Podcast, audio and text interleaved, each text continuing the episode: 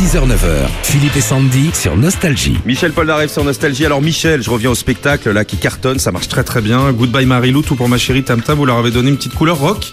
Ça fait Ah, du bien. Oui, Mm. oui, oui, c'est, c'est, ça, ça, ça, ça bouge vraiment bien.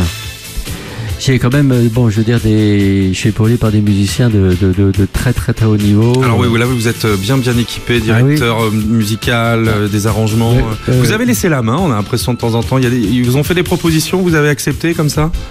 Oui, euh, je veux dire, euh, euh, Brad Cole, euh, qui est un remarquable musicien, qui était déjà là en, en 2007, est un merveilleux directeur musical euh, avec euh, euh, bon une, une c'est pas, pas par hasard qu'il est euh, le, le bras droit de Phil Collins. De Phil Collins entre autres, ouais, son fil, clavier aussi. hein. et, et son clavier également.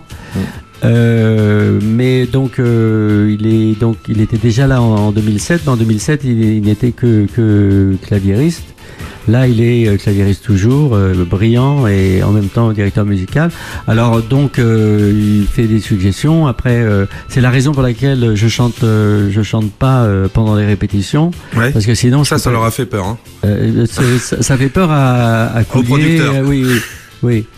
Mais mais mais euh, il a été rassuré quand j'ai quand même chanté euh, quand le public était là. Ouais, Donc ouais, euh, je me suis bien rattrapé. Absolument, cher ami. On vous retrouve demain, Michel Polnareff, avec tous les auditeurs de Nostalgie entre 6h et 9h. À demain.